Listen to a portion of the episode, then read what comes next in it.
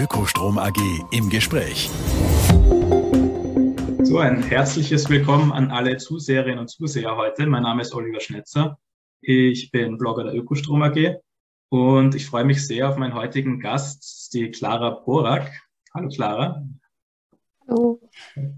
Clara ist ähm, Vollblutjournalistin. Sie hat in der Vergangenheit äh, auch schon für die Süddeutsche Zeitung das Magazin geschrieben, für den Falter, für stern.de, Datum.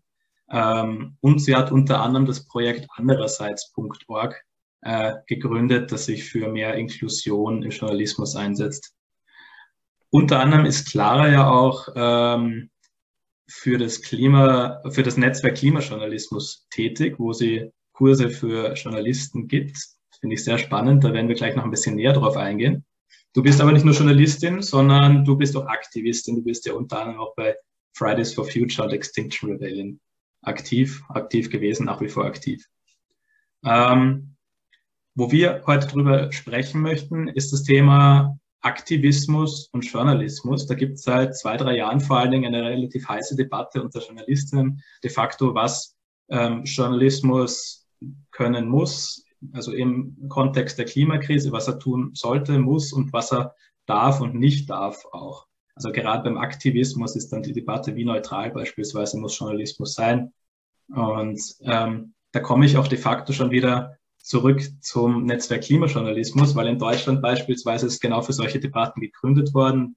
Da weiß ich, dass es eben den journalistischen Journalistinnen darum ging, sich eben genau zu solchen Themen und zum Thema Klimajournalismus auszutauschen. Vielleicht kannst du uns zu Beginn ja einfach kurz erzählen, ähm, was eben beim Netzwerk Klimajournalismus in Österreich so passiert, um was es da geht. Genau. Ähm, also das Netzwerk sind ganz klar eben explizit keine Aktivistinnen, sondern es ist eine Gruppe für Journalistinnen und ich äh, sehe mich da auch ganz stark in meiner Rolle als Journalistin ähm, nicht als Aktivistin. Ähm, aber das, was wir dort eigentlich zuerst mal gewährleisten wollen, ist einfach nur ein Austausch für Journalistinnen, der über Ressorts und auch über Medien hinweggeht. Wir glauben einfach, dass die Klimakrise und die Klimaberichterstattung eine oder vielleicht die größte Herausforderung für Journalismus im 21. Jahrhundert sind und dass die einfach einen Raum braucht, ähm, diskutiert und, und besprochen zu werden. Und, und dieser Raum wollen wir sein. Und ähm, letztlich ist das Ziel natürlich schon, den Austausch über Klimajournalismus zu fördern und Klimaberichterstattung, aber natürlich auch sie zu verbessern. Und was verbessern bedeutet, das lege jetzt quasi, also kann ich schon individuell sagen, was meine Vorstellung ist. Aber da sind wir gerade dabei, das so ein bisschen auszuverhandeln und zu schauen, was bräuchte es denn eigentlich, wo sollte Klimajournalismus hin? Weil dazu gibt es ganz wenige Daten und auch finde ich, zu wenige Überlegungen. Also man, man spricht immer eher davon, ähm, dass es Klimajournalismus braucht, aber da ist ja ganz stark die Frage, welchen und was, was muss der können oder was sollte er auf keinen Fall machen. Ähm, und, und in diesen Debatten sind wir ganz stark. Das, was wir machen, ist einmal im Monat einen Stammtisch, der leider wegen Corona vor allem online stattfindet. Äh, wir hoffen, dass sich das ändert und er öfter offline ist, aber äh, genau, wo, und bei diesem Stammtisch vernetzen wir einfach Journalistinnen aus unterschiedlichen Ressorts. Auch ähm, viele kommen zu uns, die nicht so oft über Klima berichtet haben bisher. Das freut uns dann immer besonders und sagen, ja, ich will mich irgendwie mal austauschen, wie ich das öfter schaffen kann. Und wir geben ähm, Kurse in Kooperation mit dem FUME und dem KFJ, also es sind zwei Fortbildungsvereine für Journalistinnen, ähm, und organisieren regelmäßig Podiumsdiskussionen. Genau. Du bist ja jetzt da quasi mittendrin. Hast du das Gefühl, weil das Netzwerk ja auch relativ jung noch ist, ähm, dass es da einen großen Bedarf gibt? Also ist das im Wachsen oder wie, wie ist da dein Eindruck? Ja, also wenn man äh, nur im Journalismus unterwegs ist, gerade, oder ich würde jetzt sagen im, im Klima- und Umweltjournalismus, wird man gerade schnell sehr optimistisch, weil ganz viele Menschen ähm, beginnen zumindest ein Stück weiter die Notwendigkeit für gute Klimaberichterstattung oder irgendwelche Klimaberichterstattung sehen. Also man hat gesehen, dass sich im letzten Jahr viele Ressorts gegründet haben, eben zum Beispiel auch die Heute hat ein eigenes Klimaressort, also auch der Boulevard. Ähm, aber auch der Falter hat jetzt ein Naturressort, das ist jetzt auch noch nicht besonders lange her, dass es das gibt. Ähm, und in Deutschland die Zeit hat ein eigenes ähm, Umwelt- und Klimaressort gegründet. Ähm, und auch andere Medien haben irgendwie die Berichterstattung deutlich hochgefahren. Ähm, das heißt, da tut sich, da tut sich schon einiges und ähm, es gibt vor allem auch viele Journalistinnen, die sich mehr mit dem Thema auseinandersetzen werden. Genau. Wie, wie, wie, siehst du denn jetzt die Rolle der Medien im Kontext vom Klimaschutz, Klimakrise? Ich meine, du hast den Austausch ja aktuell eben mit vielen Journalistinnen aus verschiedenen Medienhäusern, Ressorts. Ähm, was ist, was ist dein, dein Eindruck und auch deine Forderung ein bisschen, was ähm, beim Klimajournalismus vielleicht passieren sollte, was es braucht? Oder was irgendwie also ich glaube, Journalismus, ja, ich glaube, Journalismus, das ist ja nicht neu, hat ähm, die Aufgabe, einerseits diese klassischen W-Fragen zu stellen, also wer, was, wie, wo, wann, warum. Aber ich finde, das ist am allerwichtigsten, noch zwei zusätzliche Fragen, die, die so nicht immer mitgedacht werden. Nämlich die Frage, wer ist verantwortlich? Also wer ist quasi schuld an etwas oder warum passiert etwas? Mhm. Ähm, und wie geht's weiter? Und ich glaube, da, da, also diese Fragen zu stellen ähm, und zu beantworten, das ist die Aufgabe von, von, Journalist, äh, von Journalisten und Journalistinnen in der Klimakrise. Also es geht darum, Informationen bereitzustellen und irgendwie einzuordnen, aber halt auch diese Kontrollfunktion im Sinne von vierte Macht ähm, in, in einer Demokratie zu haben. Also zu kontrollieren, ob Politikerinnen und Politiker und, und Unternehmen ähm, Blödsinn machen, sozusagen, oder demokratieschädliche Dinge machen oder gesetzeswidrige Dinge machen. Und dann natürlich auch, und das finde ich gerade in der Klimakrise super wichtig, zu fragen, wie geht es jetzt weiter? Also wenn wir jetzt darauf einigen, dass wir gerade in einer riesigen globalen Krise stecken, auf einen Kipppunkt zusteuern und wirklich was ändern müssen, dann stellen sich ja total viele spannende Fragen, über die wir diskutieren könnten, nämlich zum Beispiel, wie ändern wir das? Also ich habe jetzt gerade einen Text über Amsterdam recherchiert, die versuchen, dieses Donut Economy Modell umzusetzen. Und das finde ich ist eine total relevante Fragestellung. Wie schafft man das als Stadt? Ein, Wien hat jetzt irgendwie gesagt, wir wollen klimaneutral sein, so wie Österreich ja auch. Äh, wir wollen eine Klimamusterstadt werden und baut trotzdem Lubau-Autobahn. Ist das okay? Geht das zusammen? Also das sind ja alles Dinge, die noch nicht ausdiskutiert sind. Und das sind ja auch die Fragen, die unsere Gesellschaft im 21. Jahrhundert prägen sollten und werden. Wie gehen wir mit dieser Krise um? Aber die Frage, gehen wir mit dieser Krise um, die sollte Journalismus halt nicht mehr stellen müssen. Und da sind wir leider immer noch ein bisschen, dass er die stellen muss. Ähm, genau, ja. Ähm, jetzt gelten ja vor allen Dingen auch drei Punkte, Neutralität, Objektivität und äh, Unparteilichkeit quasi so als historische oder auch natürlich aktuelle Eckpfeile vom Journalismus. Ähm, wie lassen sich diese Ideale letztendlich mit Aktivismus dann deiner Meinung nach vereinbaren? Also wie neutral muss ein Journalist dann auch sein? Also vorab äh, finde ich das eine schwierige und berechtigte Diskussion und ich finde die Rolle, die ich habe, also irgendwie beides zu sein und zu machen, sehr schwierig. Ich glaube aber, dass sie eine Berechtigung hat. Ähm, und genau, zuerst einmal glaube ich, dass es einen Unterschied zwischen Rollen und Überzeugungen gibt. Und dass ich eine Überzeugung habe, also es wird ja wohl jeder irgendwie einsehen, dass Menschen Überzeugungen haben und dass man, also ich glaube, dieses Wort Objektivität, ähm, das ist natürlich ein wichtiges Ideal, aber das ist auch sehr, sehr schädlich, weil, ähm, und dazu sage ich dann vielleicht später nochmal kurz was, ähm, das ist ja, setzt ja eine, ähm, abgetrennte betrachtenden Position voraus. Und im Prinzip bedeutet Objektivität sehr, sehr oft leider immer noch die Perspektive eines weißen, privilegierten Mannes. Und das ist halt einfach nicht, das ist nicht dasselbe wie Neutralität. Also ich habe das Gefühl, oft wird Objektivität und Neutralität verwendet, um die eigene Subjektivität nicht reflektieren zu müssen. Und das ist halt etwas, ähm, dass sich der Journalismus auf keinen Fall erlauben kann. Das heißt, dass ich die Überzeugung habe, dass ich gerne in einer Zukunft leben möchte, in der nicht ein Großteil der Erde unbewohnbar ist und dass ich für die Demokratie, Menschenrechte und so etwas wie Gerechtigkeit irgendwie mit meinem Leben, mit meinem Körper einstehen möchte, das ist ja, das ist ja okay. Und ich glaube, dass diese Überzeugung teilen auch die allermeisten Journalistinnen. Also man wird nicht Journalistin, weil man Demokratie blöd findet. Ähm, dann gibt es aber noch die Frage der Rolle. Also was soll Journalismus, was soll Journalismus machen und was soll Aktivismus machen? Und vorher habe ich ja gesagt, Journalismus soll vor allem diese Fragen stellen und beantworten. Und Aktivismus, der soll schon was anderes machen. Der soll nicht informieren, sondern eher provozieren, ähm, manchmal zumindest. Der soll irgendwie ein bisschen vorausgehen ähm, und Menschen einladen, mitzukommen. Aber Journalismus, der sollte quasi auch hinten stehen und alle mitnehmen, die vielleicht noch nicht losgehen. Also das sind schon zwei sehr, sehr unterschiedliche Rollen. Und ich glaube, die gilt es auch klar zu trennen. Ähm, und ich glaube nicht, dass es so etwas wie, also mir wird sehr oft gesagt, wie aktivistisch darf Journalismus sein. Ich glaube nicht, dass es aktivistischen Journalismus gibt, sondern dass es undifferenzierten und schlechten Journalismus gibt. Und ich mache sicher manchmal nicht so differenzierten Journalismus, wie ich gerne machen will. Also es passiert mir sicher mal, aber grundsätzlich glaube ich, dass ich differenziert und ergebnisoffen in meine Recherchen reingehe und ähm, natürlich mit gewissen Grundannahmen, die aber jeder hat. Ähm, aber ich glaube schon, dass sich diese Rollen klar trennen lassen. Und ich glaube, dass jeder diese Einschränkungen, die auch ich spüre, hat. Also, ähm, dass es immer Dinge gibt, wo es einem schwer, schwerer fällt, ähm, da abgegrenzter drauf zu blicken. Ähm, also viel schlimmer als beim Klima ist das bei Themen, die mich persönlich berühren, keine Ahnung, die mit, was mit meiner Familie zu tun haben oder mit meinem eigenen Leben. Ähm, da blicke ich natürlich nicht objektiv drauf. Und ich glaube, dieser nicht objektive Blick hat irgendwo auch eine Berechtigung, aber vor allem geht es darum, die eigene Subjektivität zu reflektieren. Und ich glaube, das müssten wir Journalistinnen viel mehr machen, dass wir offenlegen, wer wir sind und warum wir denken, wie wir denken. Mhm. Ähm, das heißt jetzt nicht, dass jeder Text eine Ich-Erzählung sein sollte, ganz im Gegenteil. Aber das heißt, dass wir mehr Aushandlungsprozesse in Redaktionen brauchen. Was ist ein relevantes Thema und wie kann man über ein relevantes Thema berichten? Ähm, und was sind irgendwie, also weil ich glaube, dass die Themenfindung objektiv ist, das, das glaube ich nicht. Ich glaube, dass man ergebnisoffen recherchieren kann, dass man alle Seiten anhören kann und sollte und etwas sozusagen neutral darstellen kann, indem man es möglichst divers darstellt. Aber dass manche Themen mir relevanter erscheinen als irgendeinem Kollegen oder einer Kollegin von mir, ja, das, das, das glaube ich nicht. Ich möchte auf eine Studie vom Gallup-Institut ganz kurz eingehen, die ist äh, im September letzten Jahres rausgekommen.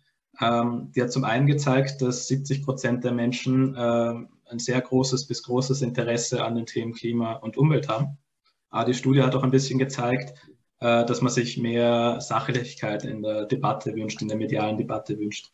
Ähm, da gibt es ein Zitat von der Geschäftsführerin vom Gallup-Institut, der Frau Frohner-Schütz. Ähm, ich lese es vor. Im Moment werden die Risiken aus Sicht verschiedener Bevölkerungsschichten in der Berichterstattung übertrieben oder heruntergespielt. Fand ich äh, sehr spannend. Ähm, hast du das Gefühl, dass es da so ein bisschen eben auch eine, eine Spaltung dann letztendlich bei den Leserinnen und Lesern oder bei den Medienkonsumentinnen äh, gibt? Wenn du sagst, die einen sehen es eher übertrieben, die anderen sehen es runtergespielt? Und beziehungsweise falls du so siehst, worauf ist es äh, deiner Meinung nach auch zurückzuführen? Also ich finde es ganz super, dass wir mit der Gallup-Institutstudie endlich Daten zur Berichterstattung äh, in Österreich haben, weil es davor sehr, sehr wenige gab. Mhm. Ähm, aber ich würde gleichzeitig auch sagen, dass das jetzt natürlich nicht bedeutet, alle Österreicherinnen und Österreicher sehen das entweder so oder so. Das ist jetzt auch ähm, nur eine kurze Relativierung.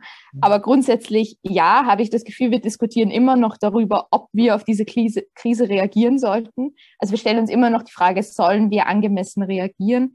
Anstatt darüber zu diskutieren, was wir machen sollten. Und dann überrascht es mich eigentlich nicht, dass es da scheinbar so zwei Lager gibt, die das Problem entweder ähm, als sehr, sehr groß empfinden und da auch irgendwie einen unfairen Druck auf die, auf die Berichterstattung setzen und irgendwie sagen, die sollte Panik machen.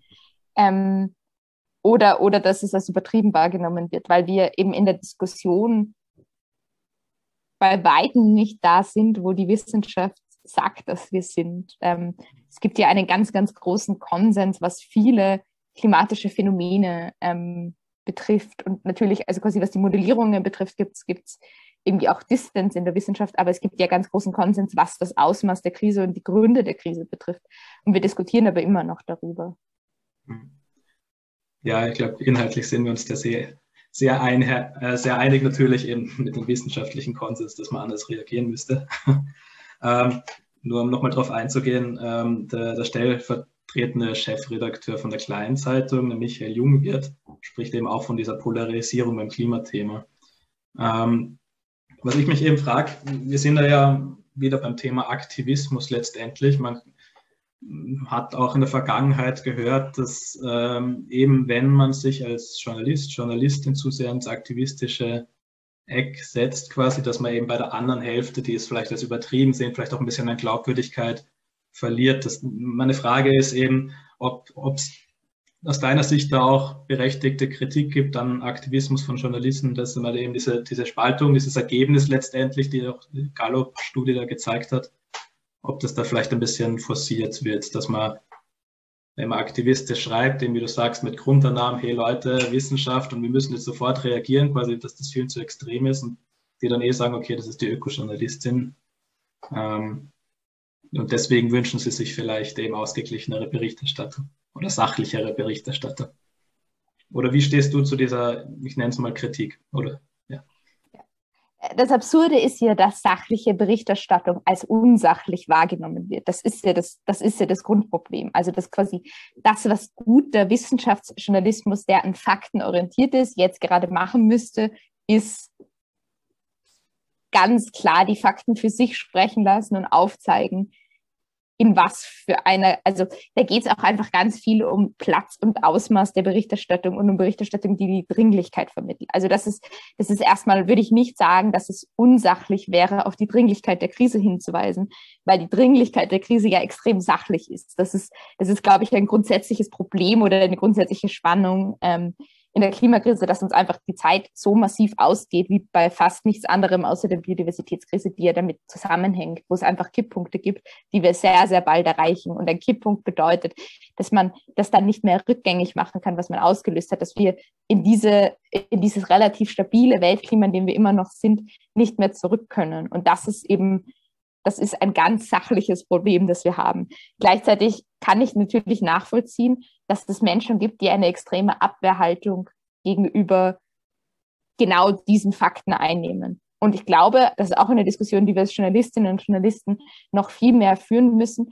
Wie holen wir die ab, ohne herunterzuspielen, was die Faktenlage ist, weil die Faktenlage ist drastisch und ich glaube, dass man Leserinnen und Lesern das zumuten kann. Und da gibt es ja auch, ähm, es gibt diese Aufstellung des Six Americas, die auch die New York Times ganz viel verwendet. Ähm, und das sind wir bei einer immer kleiner werdenden Menge an Amerikanerinnen und Amerikanern, die ganz dismissive sind, heißen die, also die den Klimawandel tatsächlich leugnen oder sich gar nicht damit auseinandersetzen wollen. Und bei einer ganz großen Mehrheit von 70 Prozent, glaube ich, die entweder cautious, concerned oder alarmed sind, also diese Krise zumindest in Ansätzen verstanden haben. Das heißt, ja, es gibt die Menschen, die immer noch Fakten auf Fakten so reagieren, als wären sie ganz absurde Meinungen.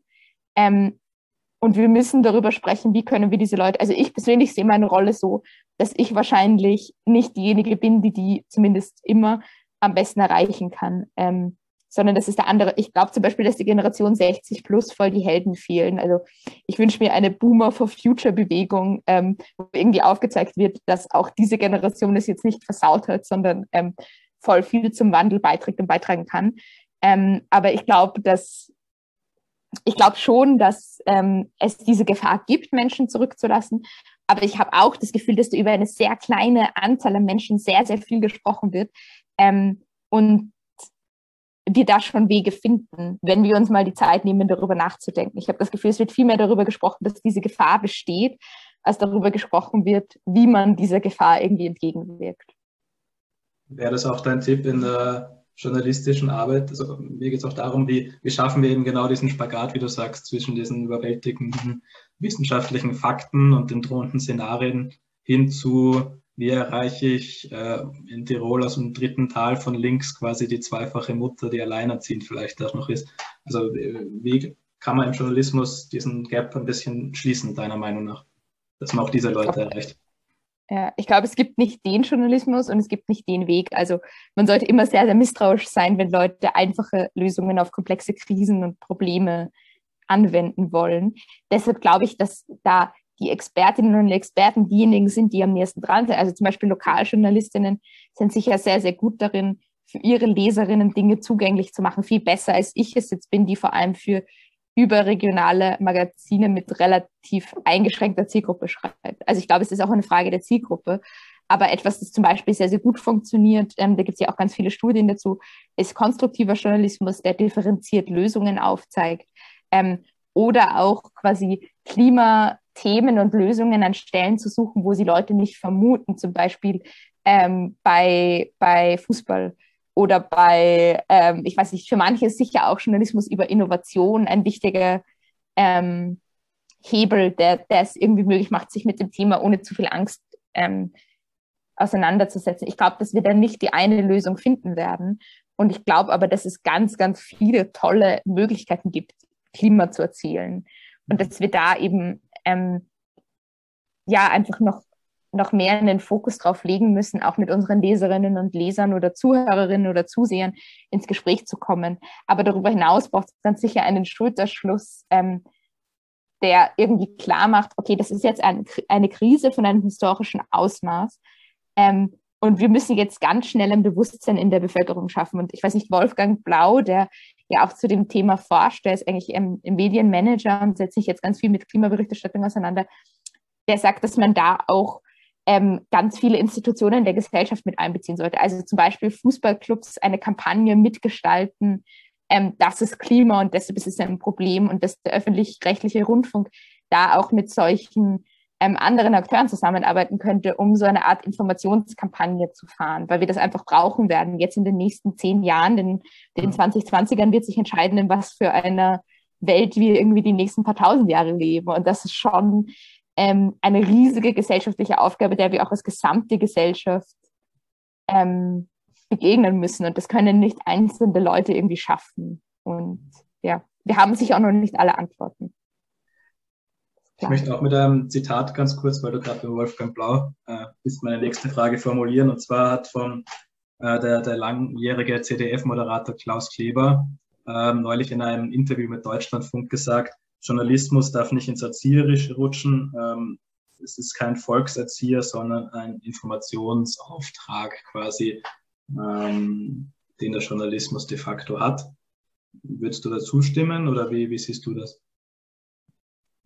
Ja, ich glaube auch, dass das Volk nicht erzogen werden muss. Das ist mein Menschenbild. Also ich glaube nicht, dass äh, ich glaube, dass Menschen zugängliche Informationen brauchen und ich glaube, dass wir auf jeden Fall ein Problem damit haben, wen wir erreichen und wen nicht und wie wir die Menschen erreichen. Also dass ähm, Menschen mit Migrationshintergrund, Menschen mit Behinderungen, Menschen, die Probleme haben zu schreiben, äh, zu verstehen, wie viele Medien schreiben oder sprechen. Das meine ich jetzt auch über sozusagen, ich weiß nicht, Probleme mit, dass es nicht die eigene Muttersprache, das ist so hinweg, ähm, dass einfach Journalismus für viele Menschen unverständlich wird. Das ist sicher ein riesiges Problem. Deshalb setze ich mich ja auch mit andererseits ähm, für mehr Diversität ein, weil ich einfach glaube, wir brauchen möglichst diverse Perspektiven, um diesem Problem möglichst gut gerecht zu werden. Und darüber hinaus haben wir natürlich auch das Problem, dass Journalismus auf, vor allem auf sozialen Netzwerken stattfindet oder auf, auf Plattformen, die eigentlich einem kapitalistischen Interesse unterworfen sind und wo es jetzt nicht darum geht, dass Menschen möglichst gut Informationen finden, sondern wo es darum geht, dass Menschen möglichst gut auf Plattformen möglichst lange dort bleiben. Ähm,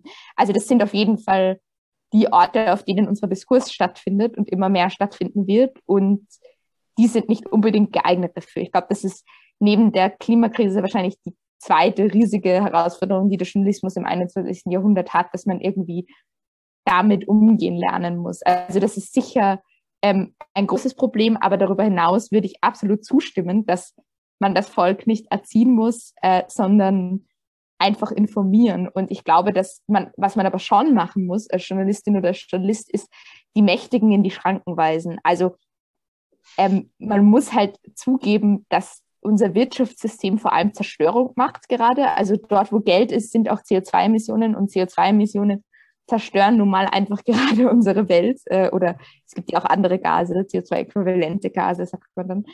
Ähm, und das ist einfach nicht okay. Also da kann mir ja niemand sagen, dass das okay ist. Es ist kein Aktivismus, das nicht okay zu finden. Das ist Basic Human Decency. Mhm. Genauso wie wir nicht darüber verhandeln, ob es okay ist, wenn ein Staat Menschenrechte bricht, sondern als Journalistinnen ganz klar sagen, das hier ist eine Menschenrechtsverletzung. Und ähm, das ist, glaube ich, schon die Aufgabe des Journalismus. Also auch mehr investigativ zu arbeiten, wenn es um Klima geht und einfach zugänglich zu machen, was sind da eigentlich die Dinge, die falsch laufen. Und es ist nämlich nicht, dass die Leute zu viel fliegen und Fleisch essen. Das ist natürlich auch ein großes Problem, aber der, ähm, es gibt da ja auch richtige Desinformationskampagnen der fossilen Energielobby, ähm, die zum Beispiel hat OMV den ökologischen Fußabdruck erfunden, damit sich Konsumenten schuldig fühlen, ähm, wenn sie CO2-Emissionen produzieren. Und in Wirklichkeit produziert halt, produzieren ähm, 100 Unternehmen 70 Prozent der CO2-Emissionen. Kann ich da Und, kurz also, Ja, sehr gerne. Das ist doch das Problem. ja, weil, weil du gerade bei der OMV warst. Äh, ursprünglich wollte ich Ölkonzern sagen mit Österreichisch, aber jetzt haben wir schon den Namen. ähm, ist ja auch eine große ähm, Debatte, die immer wieder aufkommt. Ähm, in beispielsweise Zeitungen, wenn neben einem Klimaartikel eine Seite weiter dann ein großes Inserat der ÖMV erscheint. Äh, argumentiert wird dann oft, dass Redaktion und Marketing in einem Medienhaus getrennt sind, was ja auch seinen Sinn hat grundsätzlich. Ähm, andererseits haben eben Medienhäuser auch oft finanzielle Engpässe. Wie siehst du das Problem? Ist es ein Problem oder ähm, siehst du da Handlungsbedarf?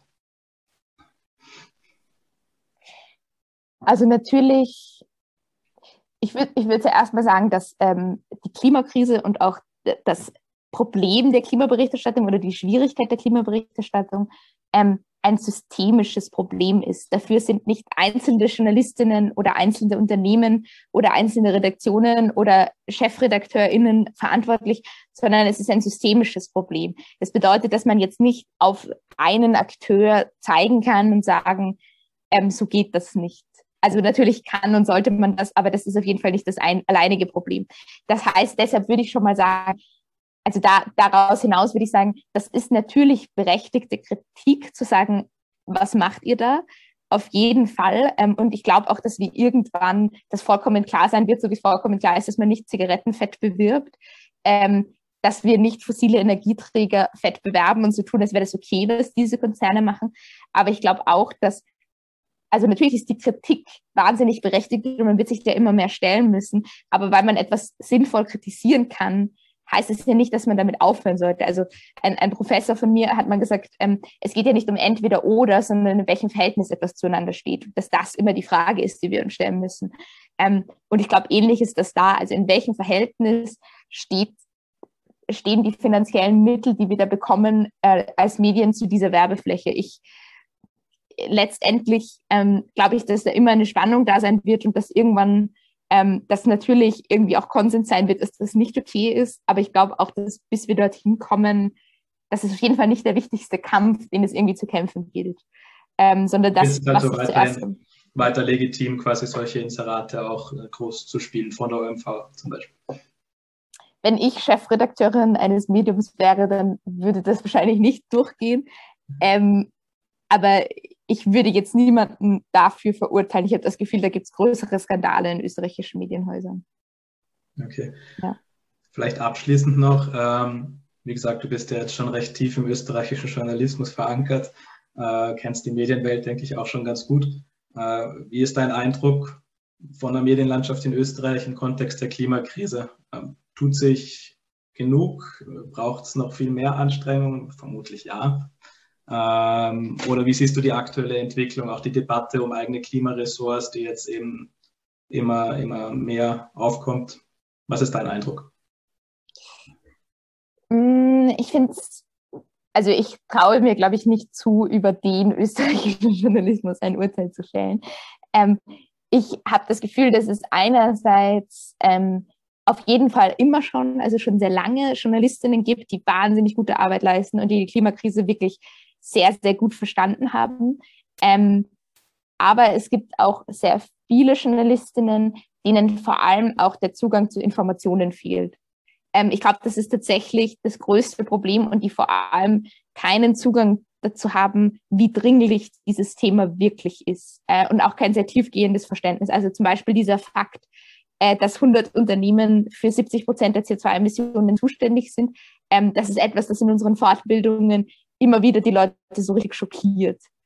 Ähm, also ich glaube, das ist auf jeden Fall, es gibt noch ganz viel Bedarf an Wissen und darüber hinaus ähm, ist der Journalismus ganz stark von Innenpolitik bestimmt. Also ähm, wenn da irgendwie ein super gut recherchierter, toller Text über, sagen wir, die OMV oder äh, fossiles Lobbying ist und dann sagt ein SPÖ-Politiker einen dummen Satz, dann wird der dumme Satz eines Politikers oder einer Politikerin mehr Raum bekommen als dieser Artikel. Und ich glaube, deshalb halte ich eben Diversität wirklich für einen ganz wichtigen Schlüssel, ähm, um diesem Problem gerecht zu werden. Wir brauchen einfach mehr Menschen, die aus unterschiedlicheren Positionen darüber streiten, was ist relevant. Und ich möchte, dass diese Streits mehr Raum und Zeit bekommen. Also ich glaube, Finanzierung und finanzieller Druck sind sicher auch ein großes Problem gerade. Ähm, aber ich, ich möchte vor allem, dass da unterschiedlichere Menschen auf Augenhöhe mitreden können. Also, dass wir uns die Frage stellen, was ist denn eigentlich gerade relevant aus der Position von einer schwarzen Frau mit Behinderung und nicht immer nur von jemandem, der sich, keine Ahnung, für Innenpolitik interessiert. Ich glaube, da gibt es noch eine zu starke Verengung. Und das würde ich auch sagen, ähm, also mehr Informationen und diversere Stimmen, glaube ich, sind die zwei wichtigsten Lösungsansätze, die ich jetzt, wenn man mich einen Tag zur ORF-Chefredakteurin machen würde, würde ich das verordnen, Fortbildungen und Diversität. Genau. Du hast gesagt, äh, das Beispiel eben jetzt mit den Unternehmen, äh, so und so viel sind für den Großteil der Emissionen ähm, verantwortlich. Wie reagieren die Journalistinnen, die es eben noch nicht gewusst haben, dann in der Regel? Oder was nehmt ihr aus den Kursen deiner Erfahrung nach mit? Auch das kann man verm vermutlich nicht verallgemeinern, aber was sind so dein, deine Erfahrungen da? Also die, die Rückmeldung, die wir am öftersten kriegen, ist eben, dass sie die Dringlichkeit, dass ihnen es gerade dringender vorkommt als davor. Aber sagen Sie dann also auch, wenn man sich mehr zum Thema machen oder, oder was verändern in Ihrer Arbeit? Oder? Ähm, es ist unterschiedlich. Also viele, die zu uns kommen, machen ja auch schon tolle Arbeit. Ähm, aber ich glaube, auf jeden Fall, also das, worum es bei uns hier geht, ist, sich einerseits mit der, mit der Faktenlage Klimakrise auseinanderzusetzen und andererseits auch ähm, mit Klimakommunikation. Also wie spreche ich über das Thema auf eine Art und Weise, so dass es bei den Menschen ankommt. Ähm, das heißt, es, es geht eigentlich tatsächlich vor allem darum, Informationen zu geben und wie die dann, also ja, die meisten sagen schon, dass ihnen das hilft, das Ausmaß der Krise irgendwie präsenter zu haben, weil man vergisst es ja. Also das ist ja auch ein Begriff, der da voll cool ist, ist, finde ich, Slow Violence. Also man vergisst, wie krass das ist, weil sich die Veränderung nicht von heute auf morgen beschreiben lässt. Ähm, und auch ich laufe rum und vergesse, dass äh, wir wahrscheinlich in circa sieben Jahren einen sehr gefährlichen Kipppunkt überschreiten. Und das ist schon, ähm, sich das immer wieder klar zu machen, ist eine extrem schwer, schwierige Aufgabe, auch einfach ganz individuell. Also jetzt gar nicht, ja, ja würdest du dir wünschen, dass wenn mehr Bewusstsein auch bei den journalistischen Kolleginnen da ist, dass sich dann mehr vielleicht aktivistisch betätigen, auch sich halt wirklich mit vollem Herzen an dem Thema widmen, oder?